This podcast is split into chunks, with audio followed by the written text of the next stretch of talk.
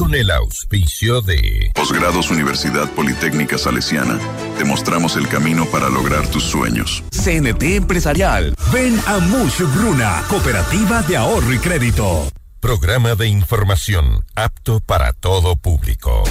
FM Mundo 98.1 presenta Notimundo a la carta. 60 minutos de información actualizada y entrevistas a profundidad. El mejor noticiero a la mitad de la jornada. Conducción, Gisela Bayona. Dirección de noticias, María Fernanda Zavala. Dirección general, Cristian del Alcázar Ponce. Este programa es transmitido en la app de OnePlus, oneplus.tv, canal 14 de Extreme, canal 14 de CNT y canal 14 y 514 de Claro TV. Notimundo a la carta. Desde los estudios más modernos del país.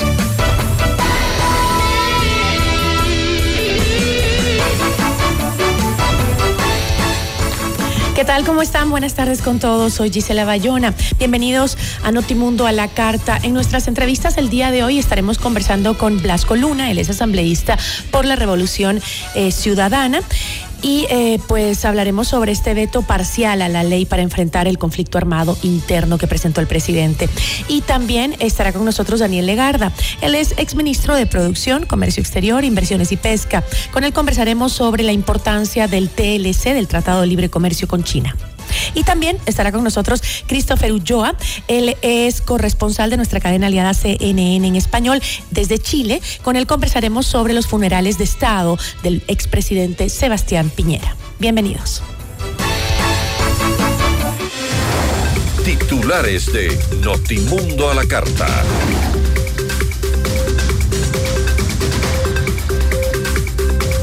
El presidente Daniel Novoa veta parcialmente la ley para enfrentar el conflicto armado interno e insiste en el incremento definitivo del IVA al 13%. La Comisión de Desarrollo Económico de la Asamblea recomienda al Pleno ratificarse en negar el incremento del IVA al 13%.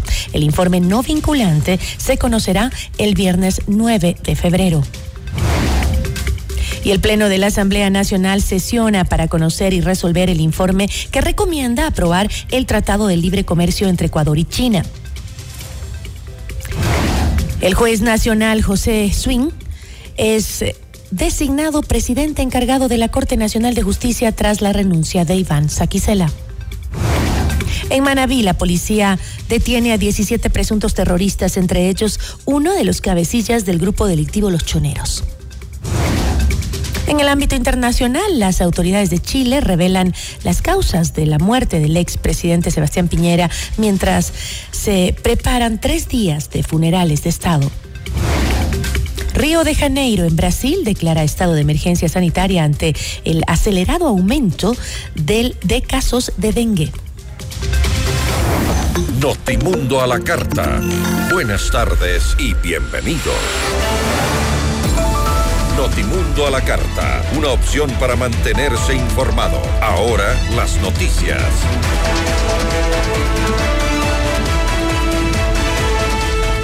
El presidente Daniel Novoa vetó parcialmente el proyecto de ley orgánica para enfrentar el conflicto armado interno luego de que la Asamblea Nacional no diera paso al incremento del impuesto al valor agregado, el IVA. El primer mandatario estableció en la objeción parcial que el IVA será del 13% de forma permanente y que se podrá modificar la tarifa del impuesto únicamente con un dictamen previo del Ministerio de Finanzas. La tarifa no podrá ser menor al 13% ni mayor al 15%, salvo excepciones, cita un comunicado de la presidencia. Con este cambio, Novoa no permite al legislativo modificar este impuesto en el futuro, debido a que no tendrá que presentar un proyecto de ley para cambiar la tarifa. Sobre la decisión del Ejecutivo, Henry Kronfle, presidente de la Asamblea Nacional, señaló que el veto es totalmente legal e indicó que el viernes 9 de febrero se debatirá el pleno, en el Pleno la objeción parcial del Ejecutivo. Aquí más detalles de lo que dijo el presidente de la Asamblea. Sobre este tema, la tarde del 6 de febrero, con 83 votos en contra, 43 a favor y 9 abstenciones, la Asamblea Nacional no dio paso al incremento del IVA del, al 13% de forma permanente ni al 15% de manera temporal. Esto estaba propuesto en el proyecto de ley para financiar el conflicto armado interno, que no contó con... Eh, el respaldo del Partido Social Cristiano, Revolución Ciudadana y Pachacutic. Sin embargo, el Pleno sí aprobó otros cuatro planteamientos como la aplicación del impuesto a las utilidades extraordinarias de los bancos y cooperativas de ahorro y crédito, el incremento de hasta el 5% al impuesto de salida de divisas, la tarifa de 5% de los materiales de construcción, y eh, la contribución temporal de seguridad dirigida a las utilidades de las empresas. El presidente de la Asamblea Nacional, Henry Kronflet, negó que haya existido una jugarreta durante el segundo debate de la ley para enfrentar el conflicto armado interno. Es decir, las mociones que ingresaron era para archivar única y exclusivamente el IVA cuando ya se aprobó en el informe de mayoría otras cosas y ya hay una ley, porque ya está aprobada, el archivo solo se puede dar según la ley orgánica la función legislativa cuando no se aprueba la ley. No es que se puede archivar un artículo de la ley, como así tampoco no puede pasar por el Ministerio de la Ley un artículo de la ley. O pasa la ley por el Ministerio de la Ley o se archiva la ley.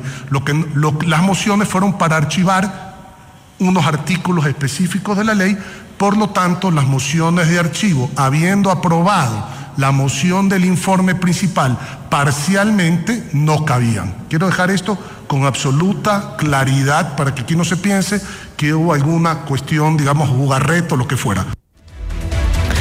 Con cinco votos a favor, la Comisión de Desarrollo Económico de la Asamblea recomendó al Pleno ratificarse en la negativa que dio al incremento del impuesto al valor agregado, contemplando que eh, en el veto parcial del Ejecutivo al proyecto de ley urgente para enfrentar el conflicto armado interno, la crisis social y económica. Blasco Luna, de la bancada de la Revolución Ciudadana, indicó que en la votación de la comisión prevaleció la razón. Efectivamente, el día de hoy, en sintonía con el pueblo ecuatoriano, en la comisión se ratificó lo que decidimos en el pleno el día de ayer, que no se incremente el IVA a las y los ecuatorianos y de igual manera se le cobre a la banca el ISD al 5%, que de igual manera el 3.25% de las ganancias extraordinarias de las empresas también graben y contribuyan para las y los ecuatorianos. Hoy día la votación, por sobre todo en la comisión, prevaleció la razón.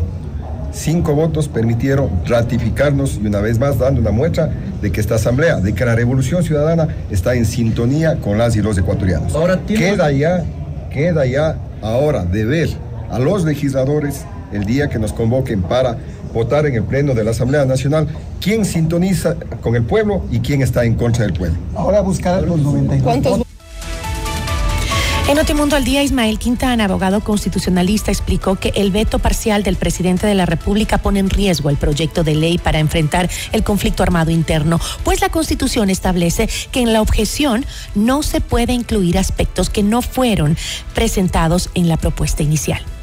Y en el veto parcial al jefe del Estado no se le ocurrió mejor cosa que insistir en el asunto del incremento del IVA, aunque incluso ya con unas variaciones que van más allá de lo que se contempló además en la propuesta original y que se debatió además, valga la redundancia, en segundo debate, que no es lo que el presidente ahora propone. Ahora el presidente propone en el texto alternativo un incremento definitivo del IVA al 13% con la posibilidad de que él pueda manipular el, incremento sin, sin pasarse del 15% de acuerdo a la situación económica o financiera del país. Es decir, violando el artículo 138 de la Constitución. ¿Por qué razón? Porque esta norma establece que cuando el presidente formula una objeción parcial a un proyecto de ley, no puede insistir o incluir en el texto de este veto parcial aspectos que no son contemplados en el proyecto que fue originalmente aprobado por la Asamblea Nacional.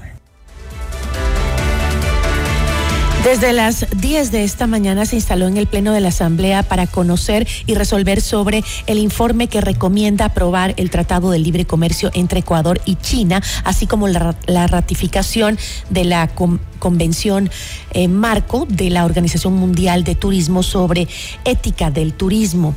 Hasta el 6 de febrero la propuesta a la propuesta le hacían falta al menos 15 votos para ser aprobada en el legislativo. Durante la sesión del Pleno, el asambleísta del oficialismo Arturo Moreno detalló la importancia de firmar este tratado.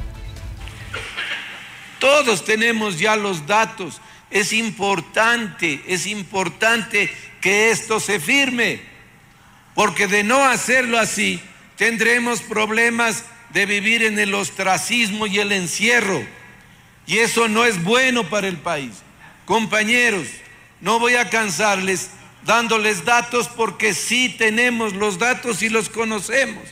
Ahí están hablando del 14, del 20.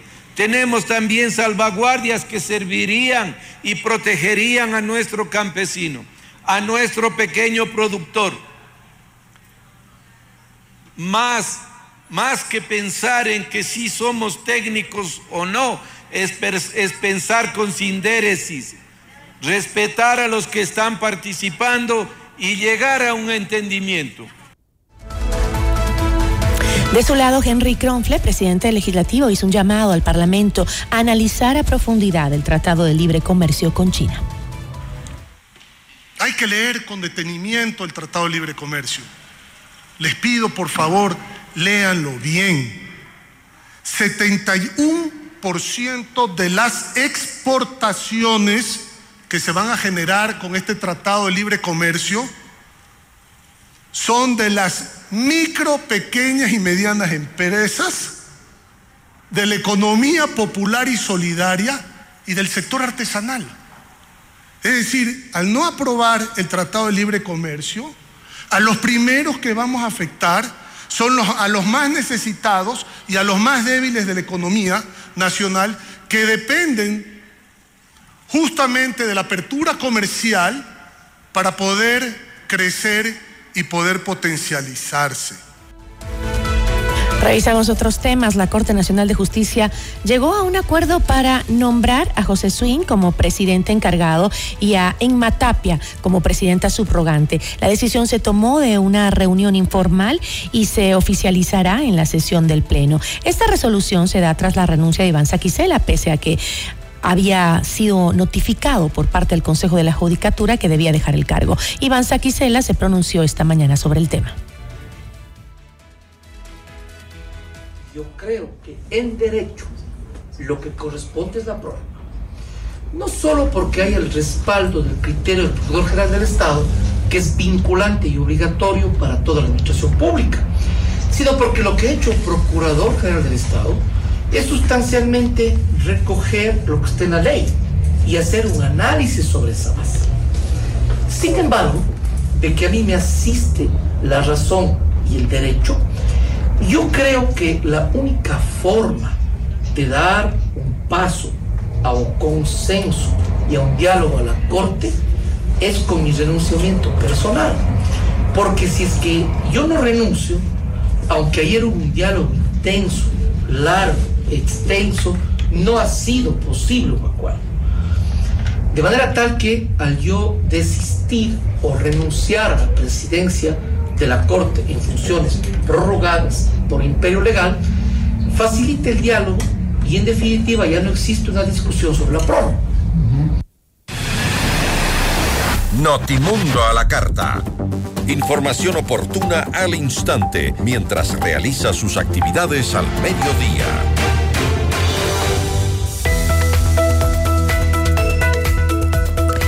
Grados de la Universidad Politécnica Salesiana no solo perfeccionas tus habilidades y conocimientos, sino que también mejoras tus ideas en innovación.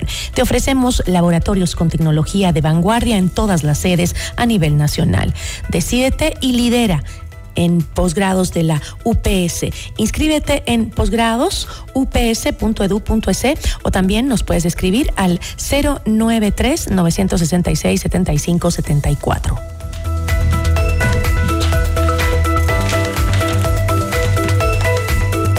Y este feriado confirmado. La cuarta Expoferia Nacional Mushukruna disfruta de artistas nacionales e internacionales del 9 al 13 de febrero. Más de 600 emprendedores, 8 mil parqueaderos, shows cómicos, familiares, globos aerostáticos, seguridad y 25 mil vasos de jugo totalmente gratis. Todos los caminos conducen a Mushukruna, Panamericana Sur, kilómetro 12, vía Ambato, Riobamba. Regresamos en instantes con Gisela Bayona en Notimundo a la Carta.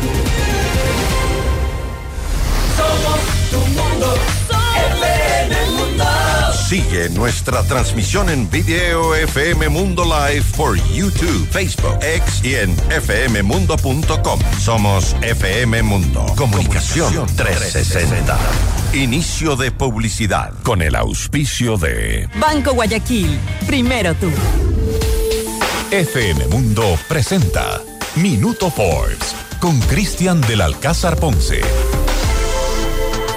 Bienvenidos. El gigante del fútbol español, el Real Madrid, ha conseguido el primer lugar en el Football Money League anual de Delight para el 2024 como el club líder en generación de ingresos, superando a rivales como el Manchester City. Eso se suma a que Forbes valora al club como el equipo de fútbol más valioso de su lista de valoraciones en 6.070 millones de dólares en cifras publicadas en mayo del 2023. El informe otorga al Real Madrid unos ingresos para 2022-2023 de 905,3 millones de dólares, lo que refleja un aumento del 16% en sus ingresos con respecto al 2021-2022 y le permite ascender al primer puesto. Suscríbase ya a Forbes Ecuador en www.forbes.com.es.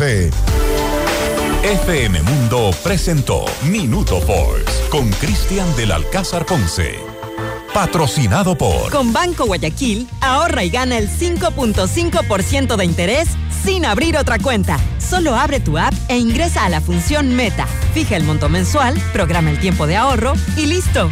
Crea tu meta ahora y empieza a ganar el 5.5% de interés. Banco Guayaquil, primero tú. En tu mundo, esta es la hora. Son las 13 horas, con 18 minutos. Seamos puntuales, FM Mundo.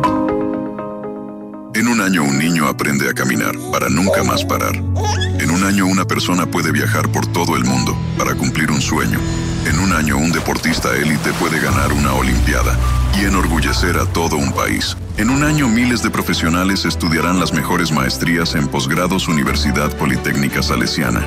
La decisión, la pasión y la dedicación son tuyas. No postergues tu progreso y tu futuro. En posgrados Universidad Politécnica Salesiana, te mostramos el camino para lograr tus sueños. Decídete y lidera. Inscripciones abiertas. Confirmado. Del 9 al 13 de febrero, la cuarta Expoferia Nacional. Mushugruna te trae Cali Caliano,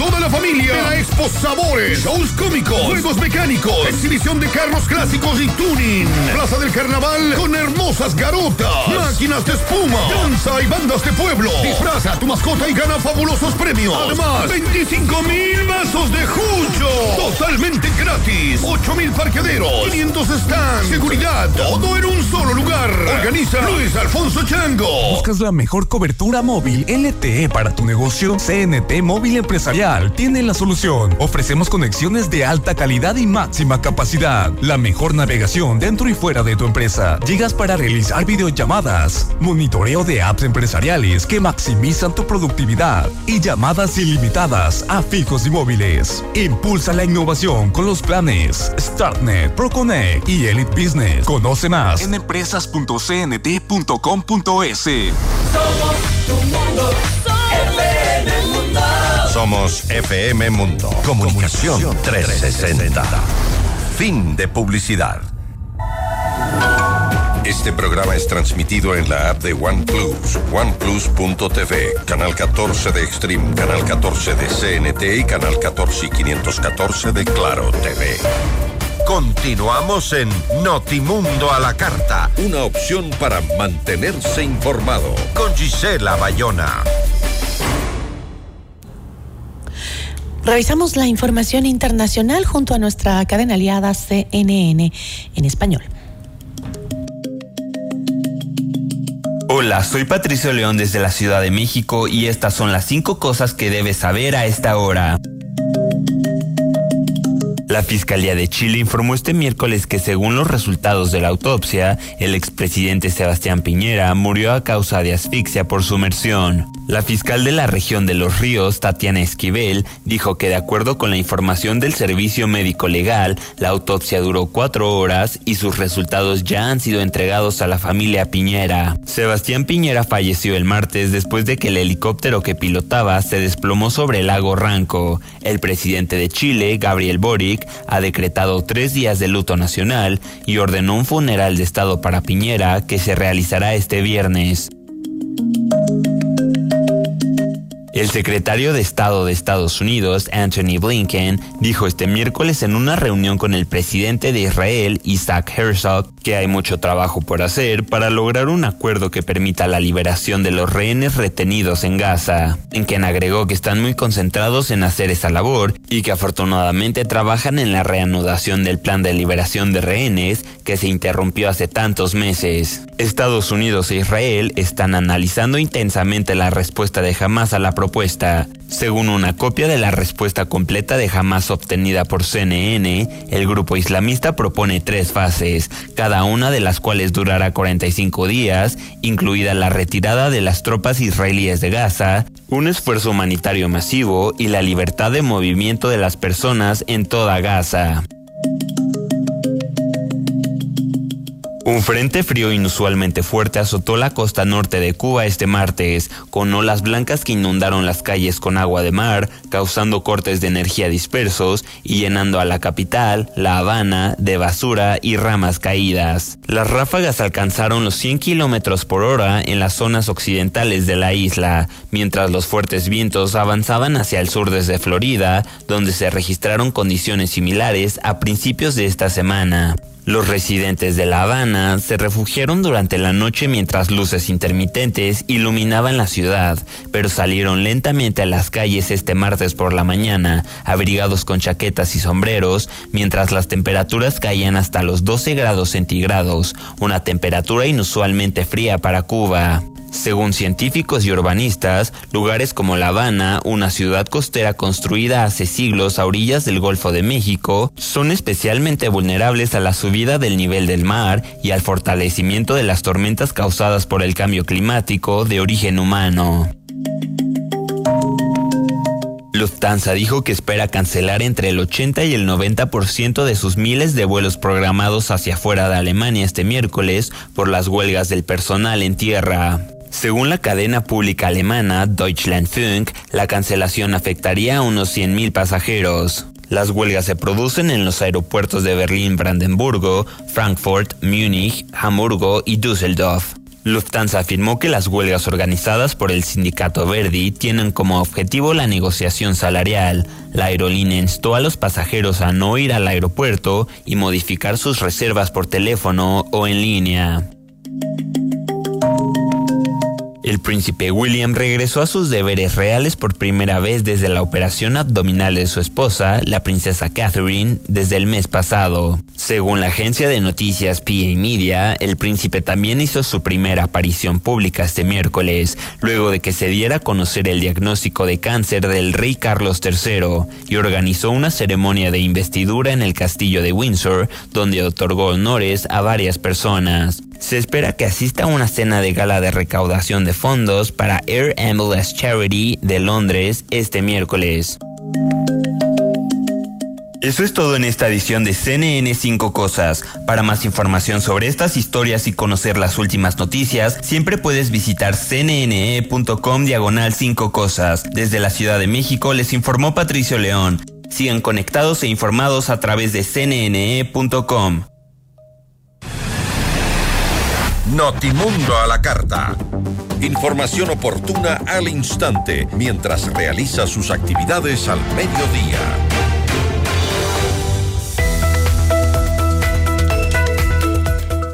Bienvenido a la era de la seguridad digital. CNT Empresarial presenta Corporate Guard, una solución definitiva de ciberseguridad.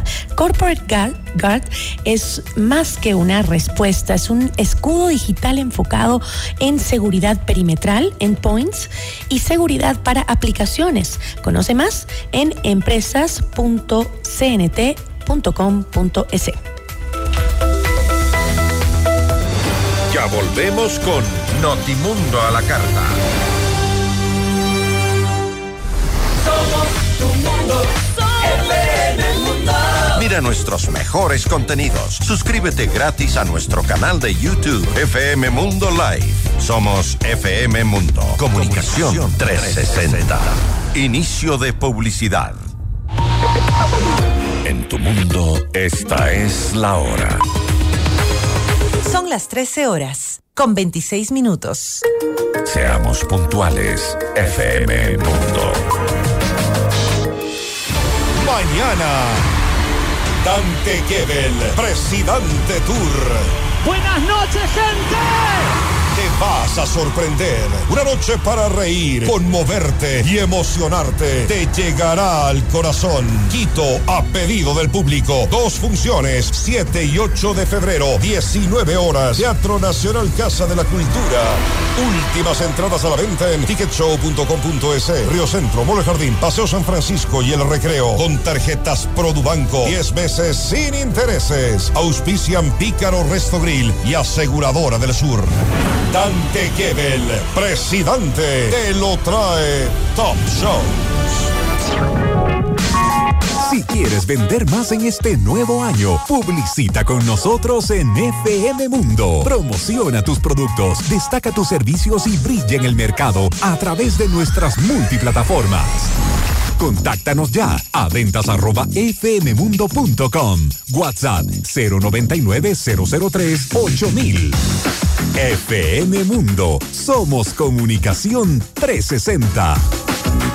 En la actualidad, la seguridad digital no es una opción, es una necesidad. ¿Estás listo para proteger tu empresa de manera efectiva? Presentamos Corporate Guard de CNT Empresarial, la solución líder en ciberseguridad. Una fortaleza digital que protege cada aspecto de tu empresa. Con nuestras soluciones, brindamos seguridad digital a todos los dispositivos, aplicaciones e información en la nube, garantizando la continuidad de tu negocio. Conoce más en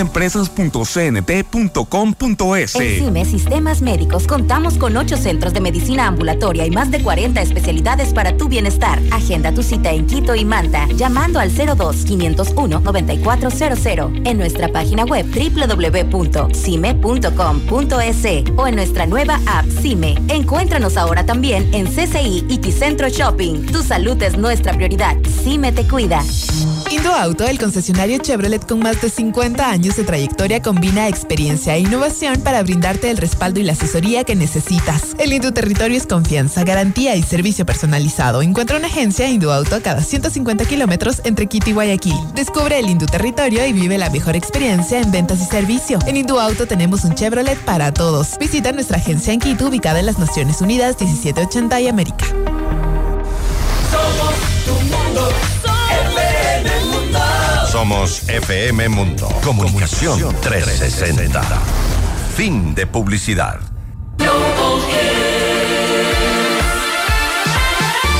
Hola, ¿qué tal amigos de FM Mundo del Ecuador? Les saluda Armando Plata, con una invitación muy especial para que me acompañen todos los sábados a las 5 de la tarde y los domingos a las 7 de la noche en mi programa Global Hits. Una hora con las canciones más populares en Ecuador, Iberoamérica y el mundo para que vivas completamente al día en música. Recuerda, sábados 5 de la tarde y domingos 7 de la noche aquí en FM Mundo Ecuador. Los espero, no te lo pierdas, escúchalo y colecciona.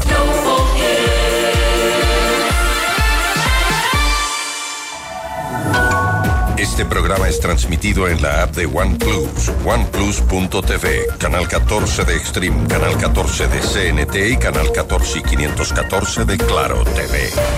Continuamos en Notimundo a la Carta, una opción para mantenerse informado con Gisela Bayona.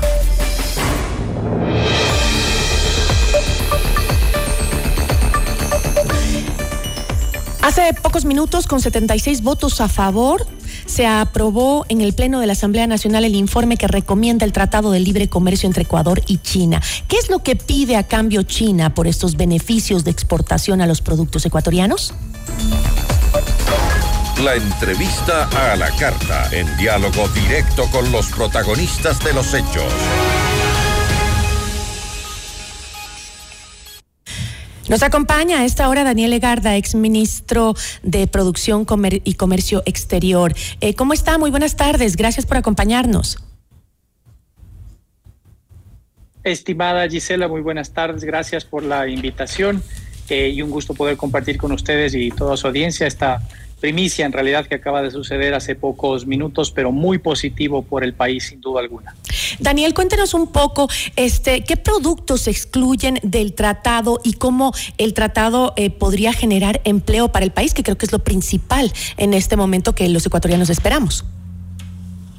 Sí, eh, Gisela, yo creo que eh, desde la, lo positivo de la noticia va a ser, va a tener ya un impacto directo en mejorar el ánimo de las inversiones, mejorar el ánimo sobre eh, el futuro, porque este acuerdo va a permitir varias oportunidades. Lo primero que hay que eh, reconocer, creo aquí, es el trabajo que han realizado eh, todos quienes han estado vinculados, pero en particular el equipo técnico del Ministerio de Producción que se involucró en la negociación de este acuerdo y que escuchó largas horas de, de, trabajo con todos los sectores productivos del país, justamente para responder la pregunta que usted menciona, que es eh, tener en cuenta el interés de nuestro sector productivo, los intereses tanto de las exportaciones, de lo que nos interesa exportar más, pero también tener en cuenta aquellos intereses que legítimamente habían manifestado su preocupación sobre el acuerdo con China. Este acuerdo es histórico, Gisela, para el país porque es un acuerdo que nos permitió cerrar las brechas, yo diría que lo más posible para llegar a un consenso nacional que permita avanzar en la agenda comercial, precautelando esos intereses. Enfoquémonos que, que, tenemos poco tiempo, por favor, en el, en el acuerdo. Cuéntenos un poco qué reducción arancelaria eh, se presentaría para los productos ecuatorianos en el mercado chino, las especificaciones más importantes para el Ecuador de ese tratado. Para Ecuador esto significa que prácticamente el 100% de su oferta exportable va a ingresar con arancel cero, la, mitad más o menos de inmediato y la otra mitad en un periodo de tiempo. Y por el lado de las importaciones, eh, el 77% de lo que compramos de China son materias primas, insumos, bienes de capital.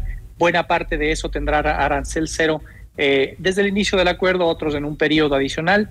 Pero para precautelar los sectores sensibles se establecieron exclusiones, bastantes exclusiones de 820 líneas arancelarias que cubren sectores sensibles como el sector metal mecánico, el sector de cuero eh, y calzado, el sector eh, textil, entre otros, y plazos largos de desgrabación para otros productos como por ejemplo los automóviles.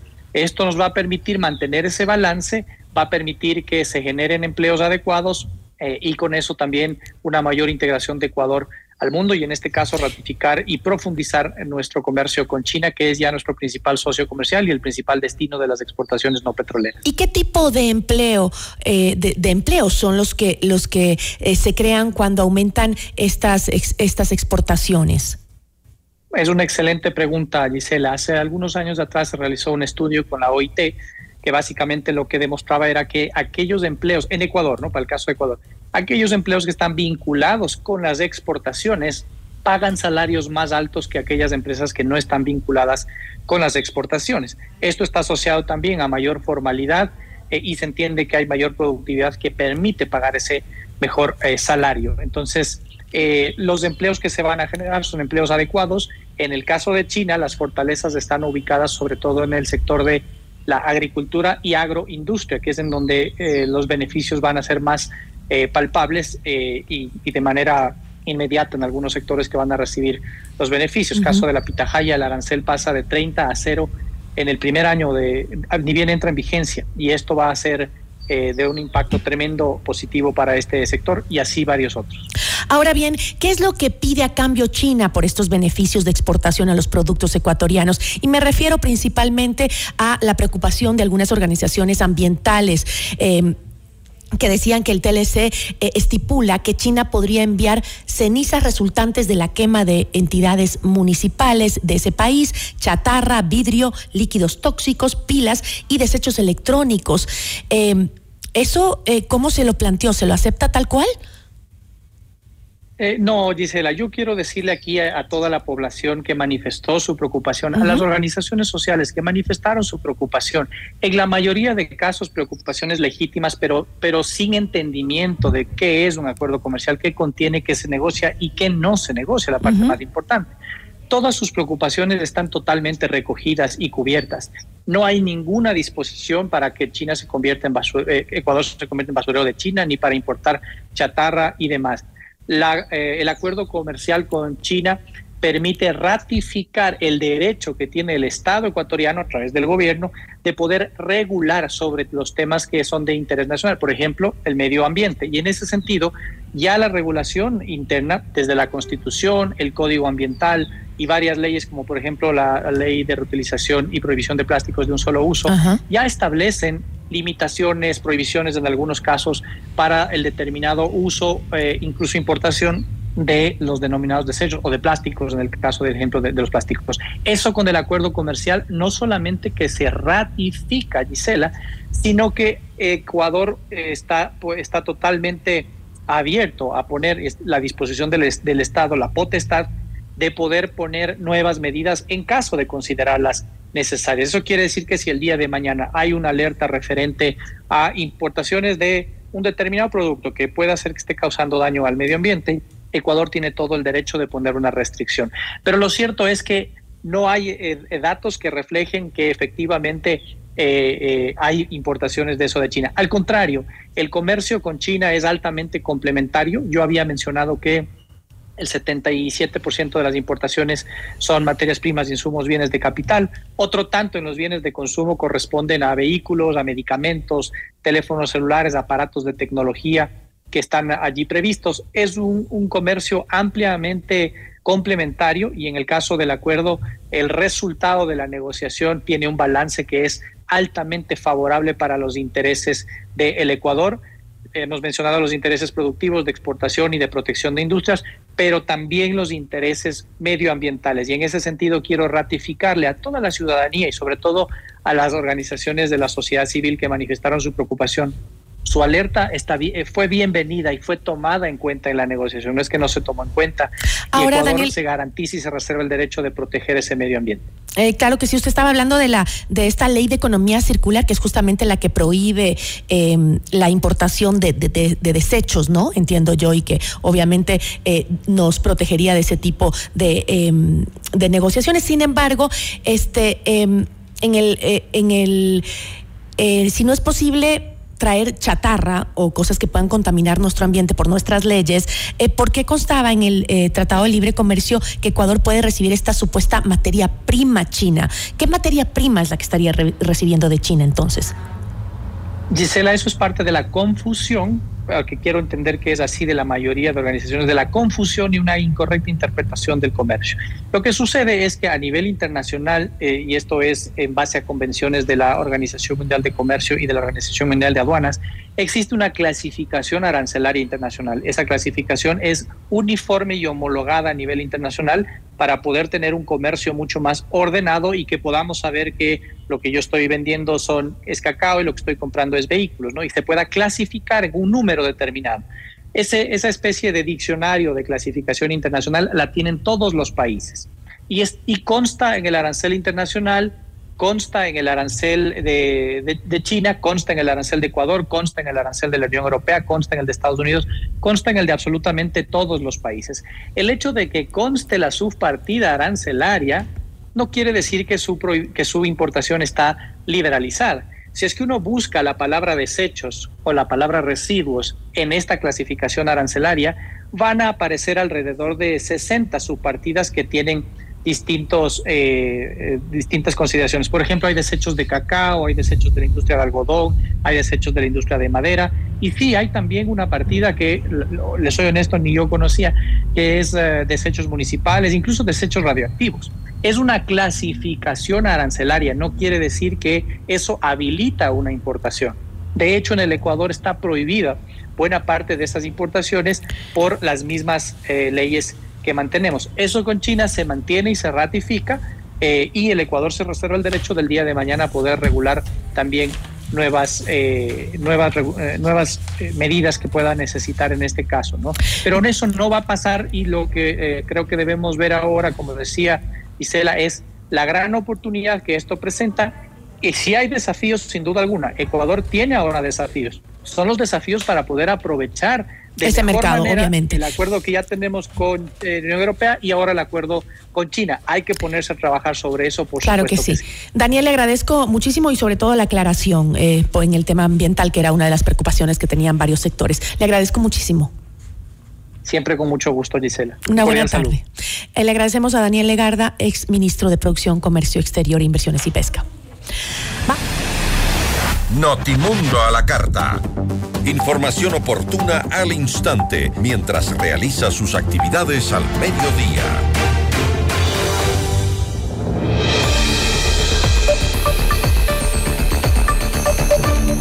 Nos enlazamos en este momento en directo con Christopher Ulloa, él es corresponsal de nuestra cadena aliada CNN en español desde Chile para conversar sobre los funerales de Estado del expresidente Sebastián Piñera. Eh, ¿Qué tal, Christopher? ¿Cómo estás? Muy buenas tardes, ¿nos escuchas? ¿Cómo está Gisela? Muy buenas tardes, las escucho fuerte y claro.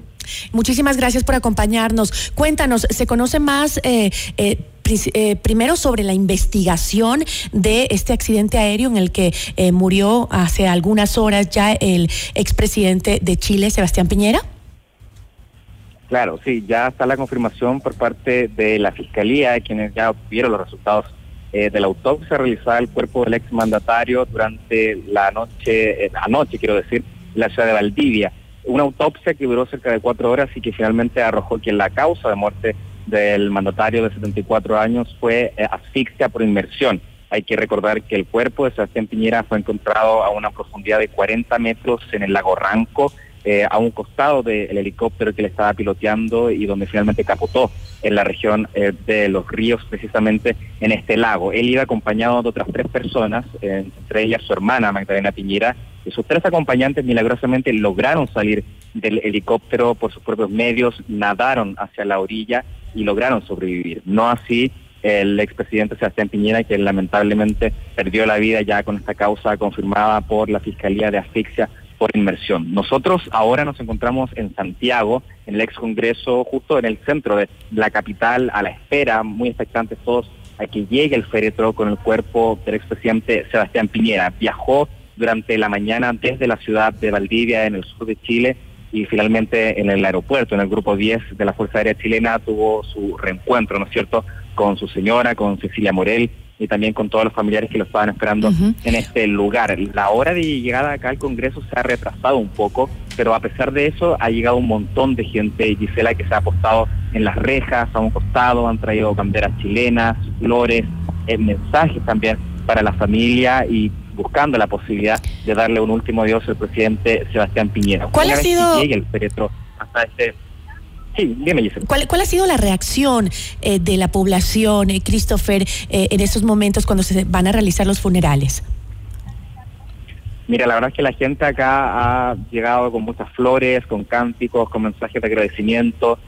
Hay, un, hay una sensación de agradecimiento transversal, a pesar de lo que nos decían muchas personas con las que estuvimos conversando afuera, de que no compartían quizás todas las ideas políticas con los presidentes de, derecha, Sebastián Piñera, sí reconocían que era un, gran estadista, una persona preocupada por la democracia y que siempre en el fondo estuvo preocupado de hacer lo mejor que él creía para Chile. ¿No es cierto? Él ha sido recordado por muchas de las cosas, que, los momentos más difíciles que ha enfrentado, por ejemplo, con la pandemia del coronavirus y su gran desempeño al traer todo este tema de las vacunas del COVID. Hay que recordar que Chile fue uno de los primeros países en Latinoamérica que logró vacunar a la gran mayoría de su población con todas estas vacunas y que fue precisamente gracias a una gestión del presidente y de su equipo del Ministerio de Salud. Lo recuerdan también por el rescate de los 33 mineros en el norte de Chile, por la reconstrucción del país tras el terremoto del año 2010 y también, hay que decirlo, por todo lo que sucedió durante el estallido social del 2019, donde a través de todas estas revueltas más de 30 chilenos perdieron la vida y al menos 400 personas tuvieron algún tipo de trauma ocular debido a todos los enfrentamientos que hubo con la policía chilena. Christopher, Ahora, en este momento Eh, sí, eh, justamente estamos viendo en este momento las imágenes de CNN. Sé que tú ya tienes que salir en vivo en la cadena, eh, pero estamos viendo las imágenes de una caravana que está llevando el féretro hacia, hacia donde tú nos comentabas, hacia eh, el Congreso eh, Nacional. Entiendo, es una caravana de seguridad también. Eh, ¿Qué protocolos se suelen seguir en Chile para estos casos? Bueno, la última vez que se hizo un funeral de Estado fue con el presidente Patricio Elwin, fue ya hace bastante tiempo. Ahora la verdad es que se han tomado todas las medidas de seguridad necesarias, se han cortado calles, se ha cortado el tránsito, se han puesto vallas papales, porque también hay mucha gente que ha intentado llegar a este lugar, pero la verdad es que por disposición de carabineros y también por temas de seguridad eh, se ha limitado un poco el acceso. Acá hay toda eh, una fila de carabineros dispuestas esperando a que llegue el féretro. También hay grupos de las armadas quienes van a tomar el féretro con sus manos y van a hacer ingreso finalmente al ex Congreso Nacional. Acá se juntan los tres poderes del Estado, tanto el gobierno, el poder judicial y que tienen que finalmente ser parte de toda esta, esta ceremonia. Hasta acá también han llegado los familiares del presidente Sebastián Piñera, la esfera política más cercana al presidente, parlamentarios de derecha, distintas autoridades, y se espera que ya en algunos minutos comience esta ceremonia que en primera instancia va a tener un carácter más bien íntimo, va a ser para la familia, para la esfera cercana, ya se espera que en horas de la tarde eh, las puertas del ex Congreso Nacional se abran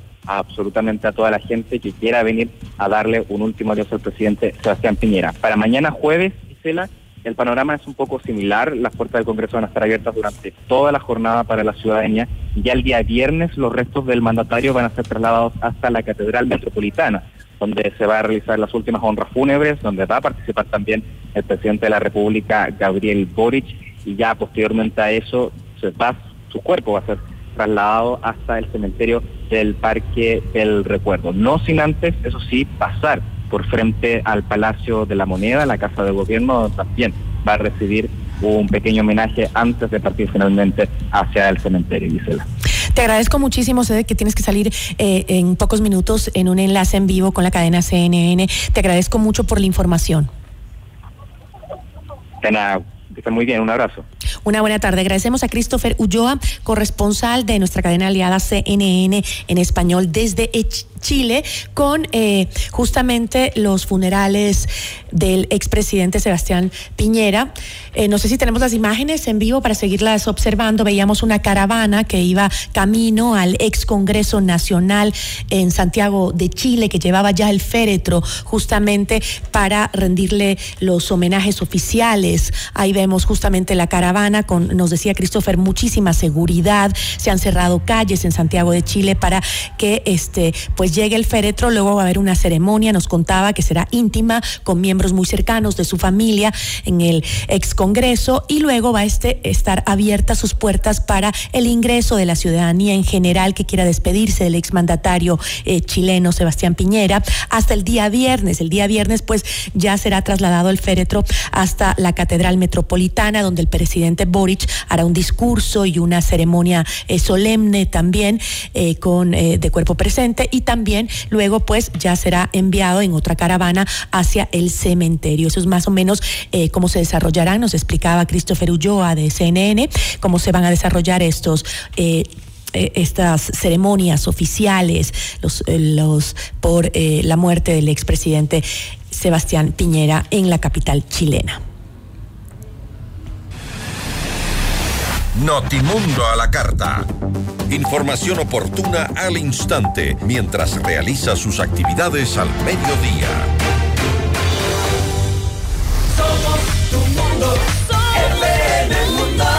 Sigue nuestra transmisión en video FM Mundo Live por YouTube, Facebook, X y en fmmundo.com. Somos FM Mundo. Comunicación 360. Inicio de publicidad. En tu mundo, esta es la hora. Son las 13 horas, con 50 minutos. Seamos puntuales, FM Mundo. Como cada mañana, toda la vida, te espero en el Gran Musical. Música, noticias, entrevistas y opinión. Los temas de mayor interés en el programa número uno de las mañanas en el Ecuador. Les espero de lunes a viernes de 9 a 12 con la comunicación positiva de siempre por FM Mundo. Somos Comunicación 360. El gran musical con Cristian del Alcázar Ponce. Somos tu mundo, FM Mundo. Somos FM Mundo. Comunicación 360. Fin de publicidad. Este programa es transmitido en la app de OnePlus, oneplus.tv, canal 14 de Extreme, canal 14 de CNT y canal 14 y 514 de Claro TV. Continuamos en Notimundo a la Carta, una opción para mantenerse informado con Gisela Bayona. Notimundo a la Carta, una opción para mantenerse informado. Ahora las noticias.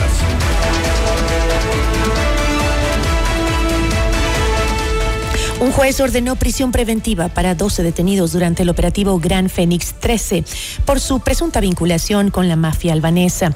Para otros tres procesados se dispuso arresto domiciliario, uso de grillete electrónico, prohibición de salida del país y presentación periódica ante autoridad competente. En el operativo denominado Pampa, en España, las autoridades detuvieron a 30 personas, 18 de ellos en el Ecuador. La Fiscalía inició dos investigaciones por este caso. La primera por presunta delincuencia organizada y la otra por presunto delito de lavado de activos. Y la policía detuvo a 17 presuntos terroristas, entre ellos a uno de los cabecillas de la banda delictiva de los Choneros en las provincias de Santa Elena y Manabí. Tras una persecución ininterrumpida, la policía logró la detención de ocho personas presuntamente involucradas en el delito de extorsión. Al momento de la intervención, los sospechosos realizaron disparos contra los uniformados y tres resultaron heridos. Entre los indicios encontrados están dos vehículos, un arma de fuego, seis cartuchos y seis terminales móviles. En otro operativo ejecutado en el cantón El Carmen, en Manabí, el bloque de seguridad capturó a nueve sujetos, entre ellos alias Lucho, uno de los cabecillas de los choneros, según información de las Fuerzas Armadas en sus redes sociales.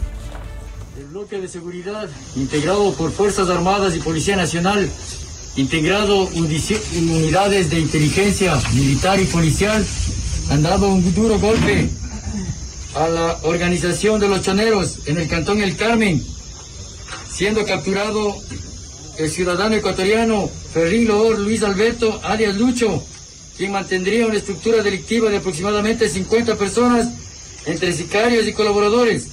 Mencionado sujeto es parte de la estructura originaria de los choneros y tiene un amplio historial delictivo.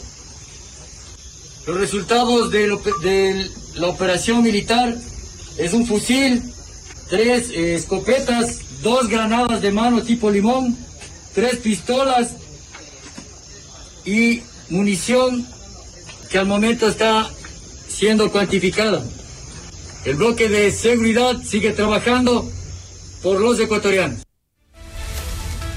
El bloque de seguridad intervino en la cárcel de los Ríos, donde ha decomisado hasta el momento 50 celulares, 6 armas blancas, 192 dosis de droga, 115 dólares en efectivo y más objetos prohibidos.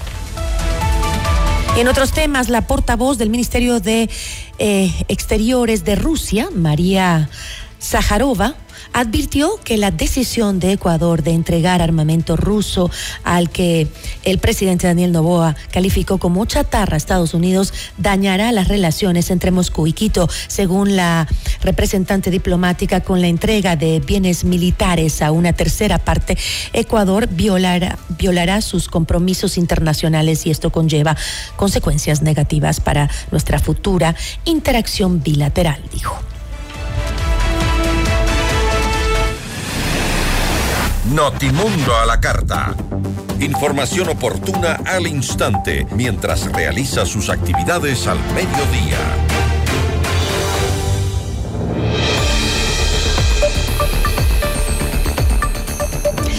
Con cinco votos a favor, la Comisión de Desarrollo Económico de la Asamblea Nacional recomendó al Pleno del Parlamento ratificarse en su decisión de no aumentar el IVA, el veto parcial del Ejecutivo al proyecto de ley urgente para enfrentar el conflicto armado interno. Sin embargo, ¿existen los 92 votos para que el Pleno se ratifique en sus decisiones? La entrevista a la carta, en diálogo directo con los protagonistas de los hechos. Nos acompaña a esta hora Blasco Luna, asambleísta de la Revolución Ciudadana. Asambleísta, ¿cómo está? Muy buenas tardes. Muy buenas tardes, gracias por la invitación.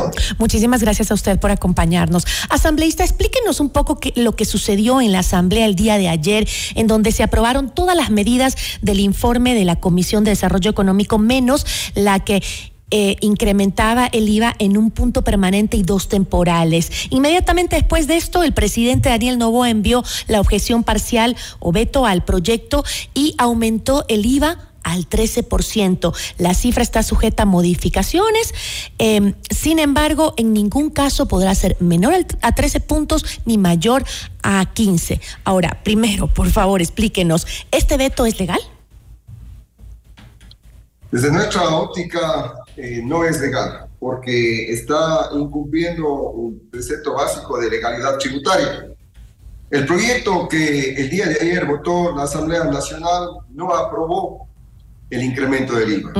Y el presidente de la República tiene que llevar adelante la observación, el veto sobre lo que fue aprobado para que se pueda hacer modificación o ajustes o allanarse al votado eh, el día de ayer. Entonces, para nuestro punto de vista, desde ahí ya existe un ámbito de inconstitucionalidad al respecto. Y sobre todo, nos llama la atención la celeridad. Terminamos de votar el proyecto de ley a las, eh, a las 15, 16 horas y en menos de dos horas ya llegó de manera inmediata el documento con el veto. el apuro que tiene el primer mandatario para cumplir con el Fondo Monetario Internacional, yéndose en contra, inclusive de eh, la voluntad del pueblo ecuatoriano que rechaza eh, el 68% del incremento del IVA, nos hace pensar que eh, el primer mandatario tiene un compromiso fuerte con el Fondo Monetario Internacional, porque al final del día ni siquiera nos han entregado la información cuánto mismo es lo que se necesita para poder eh, combatir la inseguridad y dar soporte en equipamiento a las Fuerzas Armadas y a la Policía Nacional.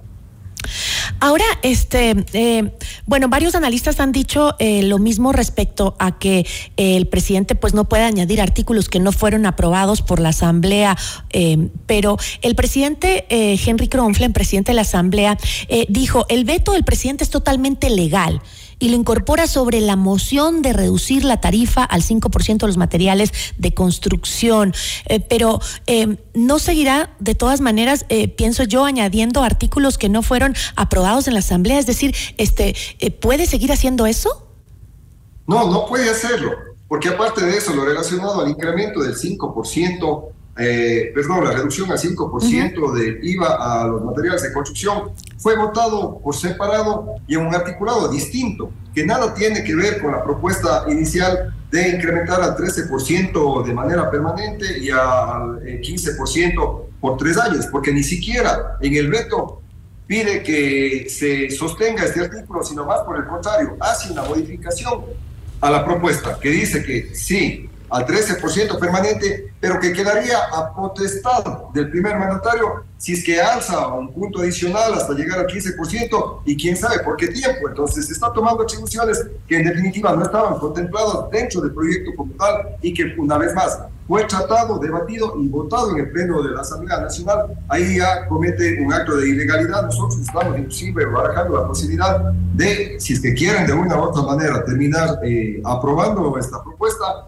ir por la solicitud de inconstitucionalidad, porque ya hay un precedente, si más no recuerdo, en el 2021 el expresidente Novoa eh, de aquel entonces envió también al Congreso en el, eh, en el veto el incremento del IVA y los entes competentes terminaron negando y diciendo que era ah, inconstitucional y no permitieron el incremento del IVA. Ya existe ese precedente también del año 2000, 2001, eh, si no estoy mal. Ahora, eh, eh, pero para ratificarse en el rechazo necesitan 92 votos. De otro modo, el veto parcial del Ejecutivo al tercer proyecto urgente entraría en vigencia por un allanamiento tácito de la Asamblea Nacional. para no incrementar el IVA, este se obtuvo en, la votación de ayer 83, 83. votos de asamblea. votos y eh, nueve abstenciones. Exacto. Dos ausencias. Pero nosotros van a contar- podríamos llegar a más de 92 votos el día, el día ¿Ah, sí? Y también hacer, hacer eh, una alerta a la ciudadanía. Oh, sorpresa de cuando acá ya nos convocan, pero de manera virtual.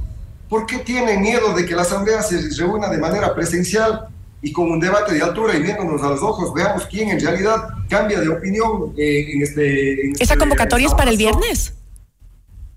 ¿Para Está cuándo? para el viernes la convocatoria a las 11 y 30 de la mañana, pero virtualmente. ¿Qué pasa, presidente de la Asamblea? Usted ya el día de ayer cometió una ilegalidad. Yo, Blasco Luna, el momento que hice mi exposición, presenté la moción para negación y archivo y no dio paso, no dio lectura. Eh, el presidente de la Asamblea Nacional, ¿qué esconde o qué se trae entre manos? O sea, usted dice que está en contra del IVA, su bloque eh, político, pero al final del día ni siquiera permite que se trate las mociones que fueron presentadas, la mía en, en particular que pedía, la, me permiten el uso de la palabra, para ratificar en esa moción el archivo y la negación del incremento del IVA, pero no dio paso, ya quedó sosteniendo la sesión. O sea, hay que indagarle a... Pero, a- asambleísta, al profe.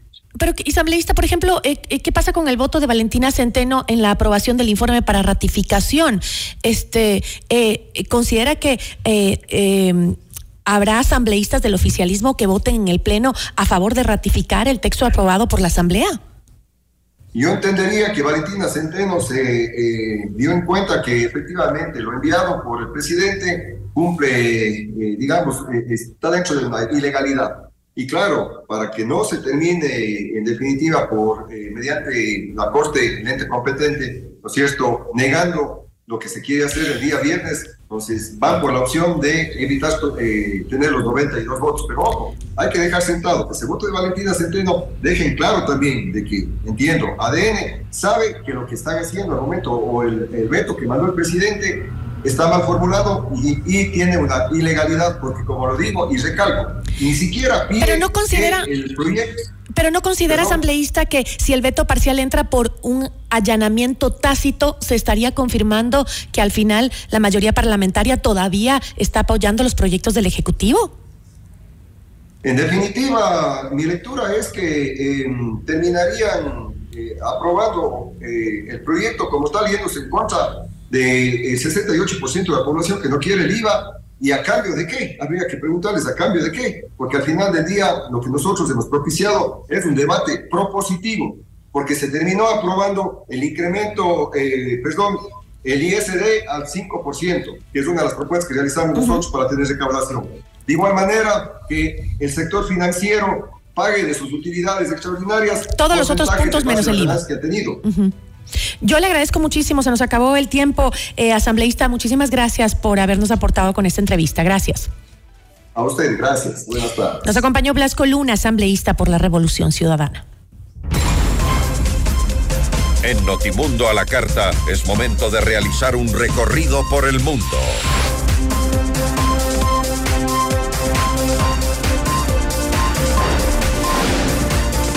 La alcaldía de Río de Janeiro, en Brasil, declaró el estado de emergencia de salud pública tras el acelerado incremento de casos de dengue. Esto luego de que se registrara en lo que va del año casi la mitad de los casos de dengue que en el 2023. Así concluimos la información. Soy Gisela Bayona, que tenga una excelente tarde. Nos vemos mañana con más noticias. Gracias por su sintonía esta tarde. FM Mundo 98.1 presentó Notimundo a la carta. 60 minutos de noticias actualizadas y entrevistas. El mejor noticiero a la mitad de la jornada. Conducción Gisela Bayona. Ingeniería de sonido Darío Gutiérrez. Dirección de arte Laili Quintero. Coordinación y redacción Fernanda Utrera. Redacción y redes sociales José Martín Muñoz. Dirección de noticias María Fernanda Zavala. Dirección general Cristian del Alcázar Ponce. Notimundo a la carta. Con el auspicio de Posgrados Universidad Politécnica Salesiana. Te mostramos el camino para lograr tus sueños. CNT Empresarial. Ven a Mush Bruna, Cooperativa de Ahorro y Crédito.